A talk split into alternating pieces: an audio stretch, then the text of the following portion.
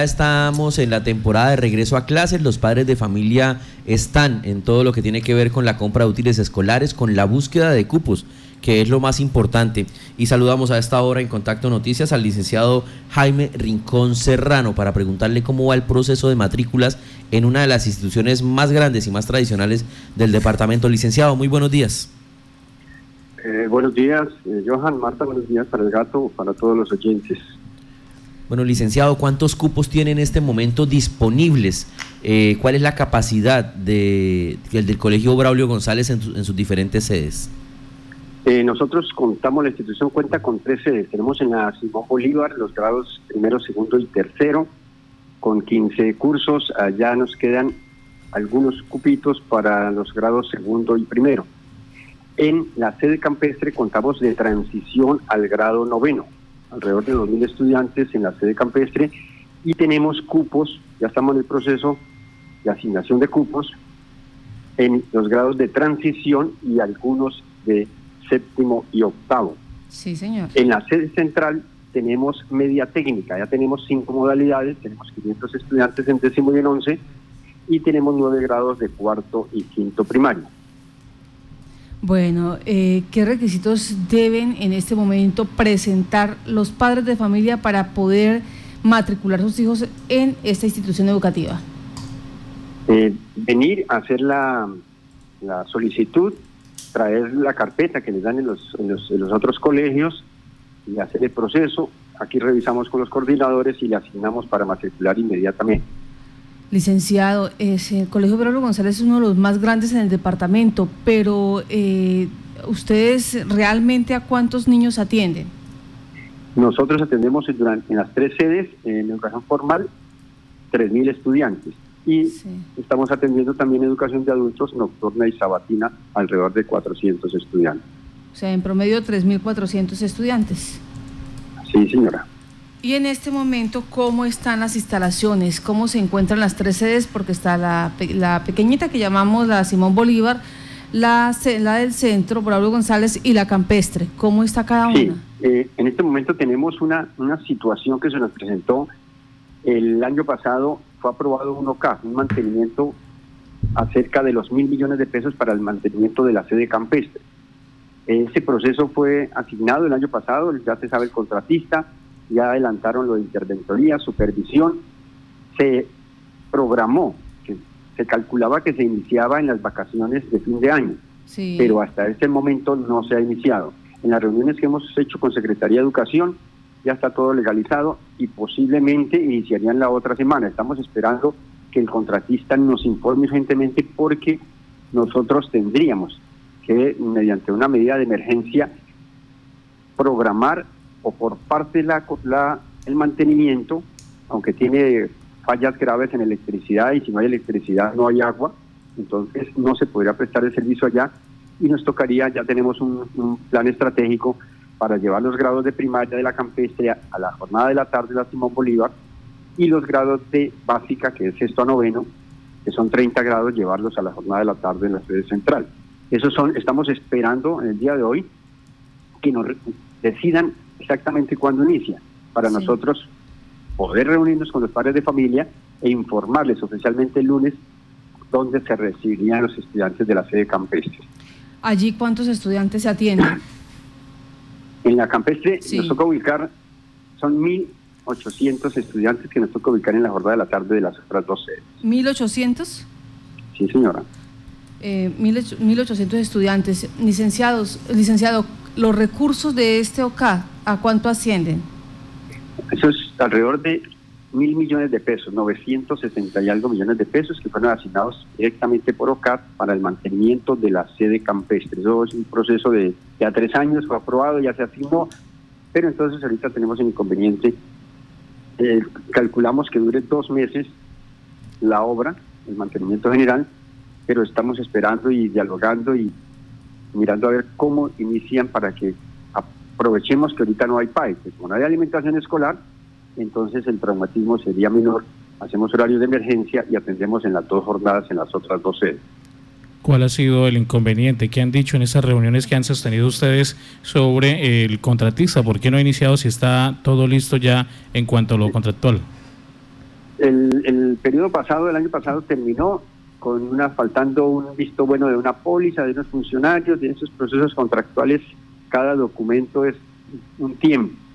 Pero ya la semana pasada ya nos reunimos con el licenciado Jessy, secretario de Educación, con, con Jurídica, y ya firmaron el último visto bueno a la póliza que, que faltaba, y ya estamos esperando dentro de la programación para la, hacer la reunión de socialización. Espero que hoy ya el contratista, la Secretaría de Educación, Interventoría, Supervisión, me informen para programarla, ojalá el mismo lunes, para ah, también comunicarle a los padres de familia que estén pendientes, por favor, para ver eh, qué soluciones le damos a, para que se haga el mantenimiento lo más rápido posible. Licenciado, me llama la atención que usted dice, calculamos que dura dos meses los arreglos. Eso significa que son muchas las cosas que están pendientes. ¿Qué sucede allí con esta infraestructura? Son 126 ítems. La sede campestre estaba en un deterioro muy grande. Los padres de familia, estudiantes se quejaban de los baños, de la electricidad, que no hay luz en los salones, de toda esa situación. Entonces, es una sede demasiado grande y son 126 ítems que van a atender. De los eh, más notorios de esos 126 ítems, ¿cuáles son? ¿Los eh, baños, electricidad, qué más? Sí, sí, señor. Sí, señora. Eso es incluso está la conectividad la conexión del agua con el, con el acueducto central, porque allá estamos usando agua de un pozo profundo que ya que desde hace cuatro años dijo que no se podía usar más y hasta ahora se va a hacer la conexión con el acueducto. Electricidad, el, mantenimiento de pintura, techos, todas esas situaciones. Sí. Eh, las dos jornadas tendrían que ser habilitadas Mm, si se implementa el PAE antes de que inicie el contratista, ¿qué puede estar sucediendo? No, yo creo que así como va el proceso contractual en la reunión pasada, donde nos reunimos con el alcalde y el secretario de Educación y nos informaron, hasta ahora van a iniciar procesos de contratación también para el PAE. Y esos son 45 días en página, alrededor de dos meses también llevaría lo del PAE. Entonces, por eso es urgente que la Secretaría de Educación, que el contratista agilice el inicio para que precisamente los tiempos den con la no prestación de la alimentación escolar. Rector, dentro de esos 126 ítems que dice usted se van a trabajar allí en las instalaciones, ¿está contemplado alguna obra eh, de mitigación de la problemática que se presenta en cada temporada de lluvias, que eh, siempre el colegio tiene inconvenientes de inundación? Eh, por lo menos en los últimos dos años ha bajado eso. No sé a qué efecto será, menos agua, pero ha bajado. O sea, nosotros tenemos inconvenientes graves de electricidad, de agua, de presiones en, los baños y un ítem grande que es el de el de allá única, todavía se usan las los las aguas negras quedan represadas. Entonces también que para que se haya haga la conexión al acueducto y al alcantarillado. Perdóneme cómo así que las aguas negras quedan represadas por qué porque todavía hay pozos sépticos. O sea, esa, es la otra conexión para poder evacuar, entonces en, algunos tiempos se llenan y se, y se rebasan. ¿Estos pozos sépticos son de la institución educativa o...? Claro, sí, solamente de la institución educativa. Es una institución demasiado grande y lleva más de 10 años construida y entonces ya tiene que hacerse esas conexiones con, con el sistema.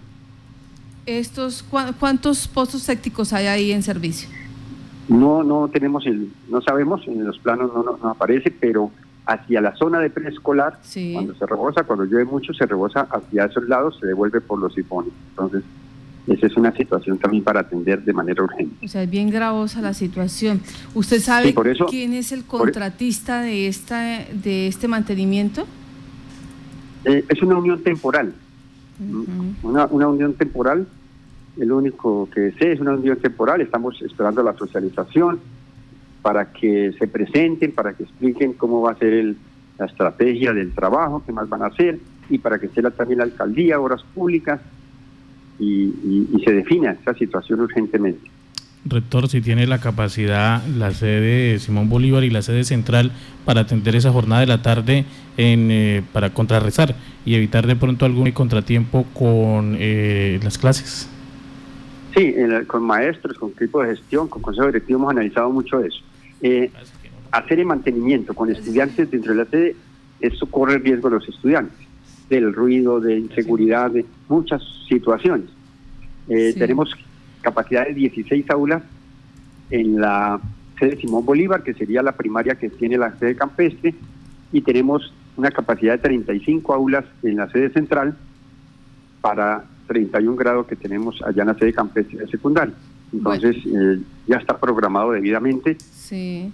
Eh, eh, los padres tendrían que hacer un esfuerzo también grande, los estudiantes, porque durante dos meses tendrían clases en la jornada de la tarde. Y en estos climas, pues es un inconveniente grande. Bastante fuerte.